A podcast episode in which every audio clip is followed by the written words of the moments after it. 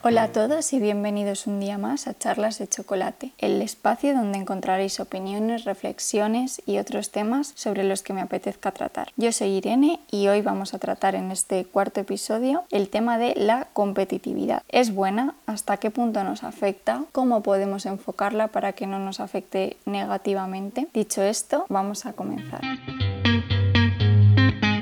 Desde mi punto de vista, desde que nacemos nos encontramos en un entorno competitivo. Nada más nacer, nuestros padres a lo mejor nos comparan con otros niños, aunque nosotros no lo sepamos, para ver quién ha empezado a andar primero, quién ha empezado a hablar primero, quién habla mejor, quién da palmas, quién cuenta cuentos. Esto pasa mucho entre hermanos mismamente porque los padres tienen una referencia y entonces si tienen un segundo hijo pues lo tienen como referente. Es decir, queramos o no, desde que empezamos nuestra vida estamos en un entorno competitivo, incluso aunque nosotros no lo sepamos. Luego, cuando vamos al colegio, es normal que todos queramos sacar las mejores notas, ser los que más corren, los que más goles meten jugando al fútbol, los que mejor dibujan, los que mejor escalan, los mejores en todo. Y al final esto nos lleva a competir con nuestros compañeros, porque claro, somos los mejores en un entorno relativo, en el entorno de nuestro colegio, en el entorno de nuestra clase. Y además, yo me acuerdo cuando era pequeña que cuando mis compañeros, porque a mí nunca me ha gustado jugar al fútbol, cuando mis compañeros jugaban contra niños más mayores, si ganaban se sentían muchísimo más orgullosos que si jugaban contra otros de la misma edad o contra niños más pequeños. ¿Por qué? Bueno, pues porque estos niños llevaban más tiempo jugando al fútbol y normalmente pues eso cuando eres pequeño se nota mucho, se nota que los otros tienen más fuerza al darle al balón, corren más deprisa y este tipo de cosas. Con lo cual, queramos o no, nos encontramos ante un entorno competitivo. Luego, no solamente competimos en nuestros estudios, sino que para acceder a un trabajo, por supuesto que lo primero que tienes que hacer normalmente es eh, enfrentarte a unas entrevistas, enfrentarte a un sistema de selección que en cada caso es diferente y convencer a los de recursos humanos de que tú eres el mejor candidato, con lo cual en ese momento también estás compitiendo contra el resto de personas que se han presentado como candidatos para ese puesto puede que sean mejores que tú o no y normalmente encima no lo sabes. Luego, una vez en el trabajo, pues obviamente compites con tus compañeros por ese ascenso, compites con tus compañeros por ser el empleado del mes, por llegar aquí, por llegar allá, compites, compites, compites, compites. Esto al final nos hace ver que destacar es algo bueno, lo vemos como algo bueno en nuestra sociedad y es que al fin y al cabo lo es. Te estás esforzando por ser el mejor y lo consigues, pues fenomenal. La competitividad además no solamente se queda en el entorno de las personas, no es que compitamos solamente entre personas, sino que competimos entre territorios, competimos entre empresas. Esta competencia está en todos los aspectos de la vida. Los territorios, pues a lo mejor un país compite con otro para ver quién atrae mayor turismo, para ver quién exporta mayor cantidad de vino, para ver quién es el mejor económicamente, no sé, multitud de cosas. Una empresa compite con las otras,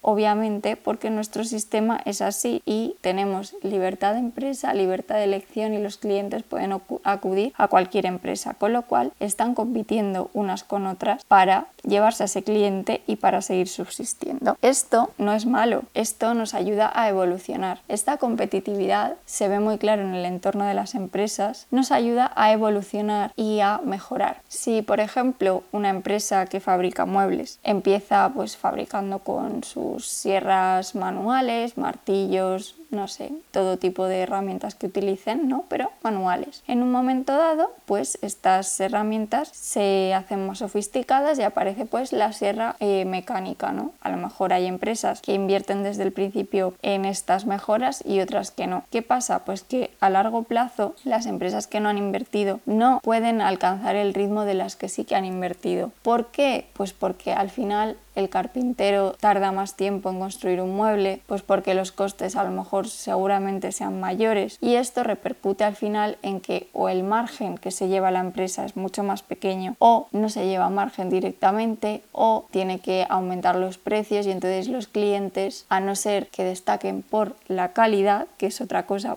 con la que también se puede competir, no van a acudir a por el mismo armario que en la otra empresa le cuesta 100 euros menos porque mm, no son tontos al final los clientes. Entonces, esta competitividad nos ayuda a avanzar al final como sociedad en conjunto. Lo que pasa que es verdad que puede crear inseguridades y bueno, nos puede hacer pasar no tan buenos ratos. Entonces, dado que es una cosa que sabemos que forma parte de nuestra vida, lo que nosotros podemos hacer individualmente es aprender a manejarla y aprender a manejarla a nuestro favor, no dejar que nos afecte negativamente, saber cuáles son nuestros límites, saber a qué podemos llegar y ayudarnos de esta competitividad, este entorno para mejorar. Si la utilizamos bien, nos ayuda y es estupenda. Si la utilizamos mal, a lo mejor nos puede destruir por dentro, porque al final nos va quemando, porque al final vemos que no somos lo suficientemente buenos, que el compañero lo hace mejor, que no sé qué, no sé cuántos. Entonces, por eso digo que es importante ya que no podemos cambiar el estar en un entorno competitivo y además yo creo que no debemos hacerlo porque creo que nos ayuda a mejorar como os he explicado antes. Lo que tenemos que hacer es eso,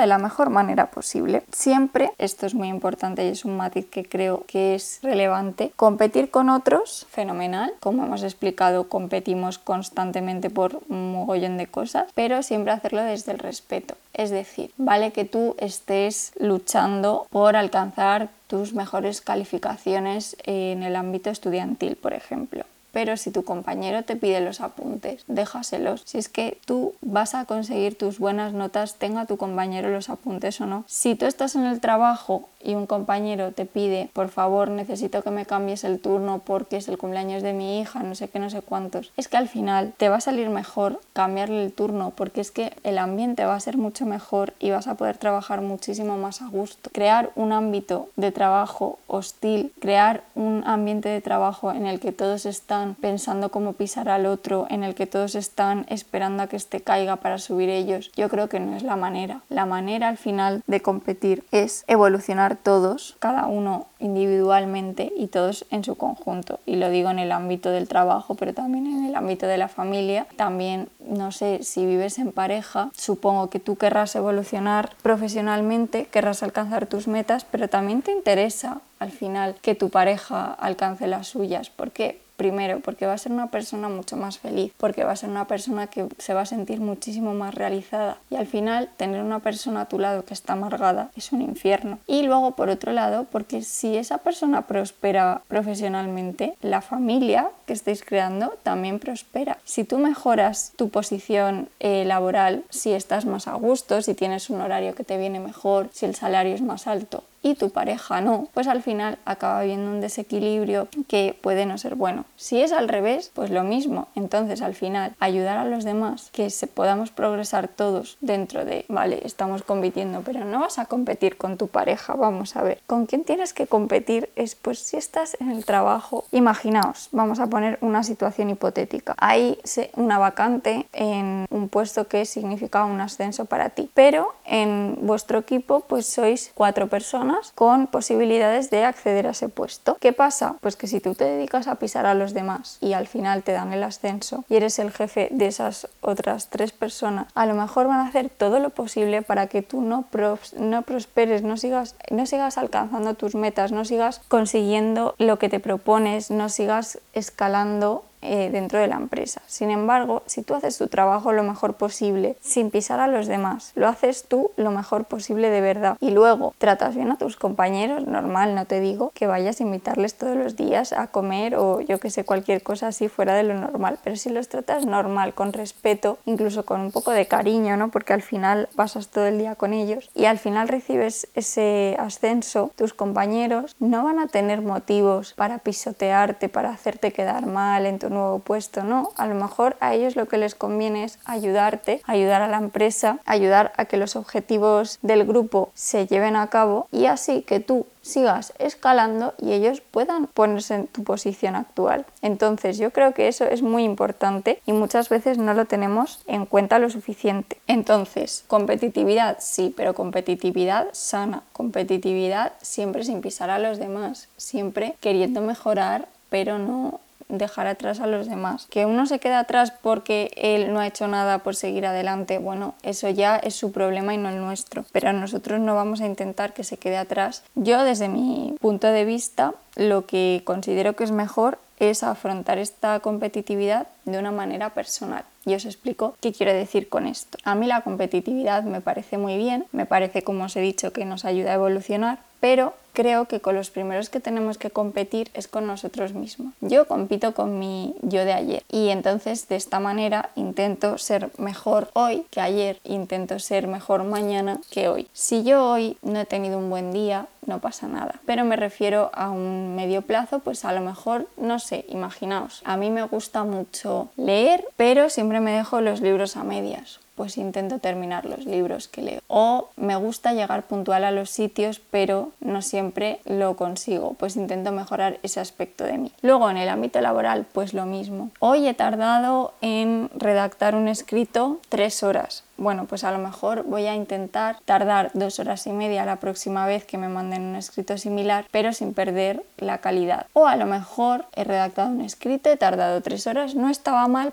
pero luego he visto que hay cosas que se pueden mejorar. Pues a la próxima las mejoro. Y entonces con pequeños pasos vamos compitiendo con nosotros mismos, vamos alcanzando la mejor versión de nosotros mismos, vamos limando esas pequeñas cositas y así pulimos el diamante en bruto que somos cada uno de nosotros. Entonces es eso, a mí ver a otras personas alcanzar sus objetivos siempre me ha resultado muy motivante, siempre me motiva muchísimo ver que mi compañero ha conseguido una cosa que a lo mejor yo también quiero conseguir y veo que él lo consigue y digo, mira, pues si él lo ha hecho, yo también puedo conseguirlo. Entonces, yo siempre intento alegrarme por los objetivos conseguidos por otras personas, por los logros, sean los mismos que los míos o sean diferentes, porque al final veo que se puede conseguir, que se puede lograr y eso me empuja a seguir intentándolo. Hay veces que nos marcamos objetivos y decimos, bueno, es que esto es súper complicado, no voy a poder, y luego vemos que una persona que a lo mejor nosotros consideramos nuestro igual, ¿no? Porque puede serlo, lo ha conseguido y decimos, ah, pues a lo mejor no era tan imposible, a lo mejor lo que me hace falta es esforzarme un poco más. Entonces, esto yo creo que al final es una forma bonita de enfocarlo, es una forma de enfocarlo para que no nos afecte a las relaciones sociales también, porque muchas veces por no alegrarnos por los logros ajenos, por envidias, etcétera, perdemos relaciones o las mermamos muchísimo. Entonces, yo creo que esta competitividad sana, lo que os digo siempre, intentando mejorar nosotros sin dejar atrás a los demás, es una buena forma de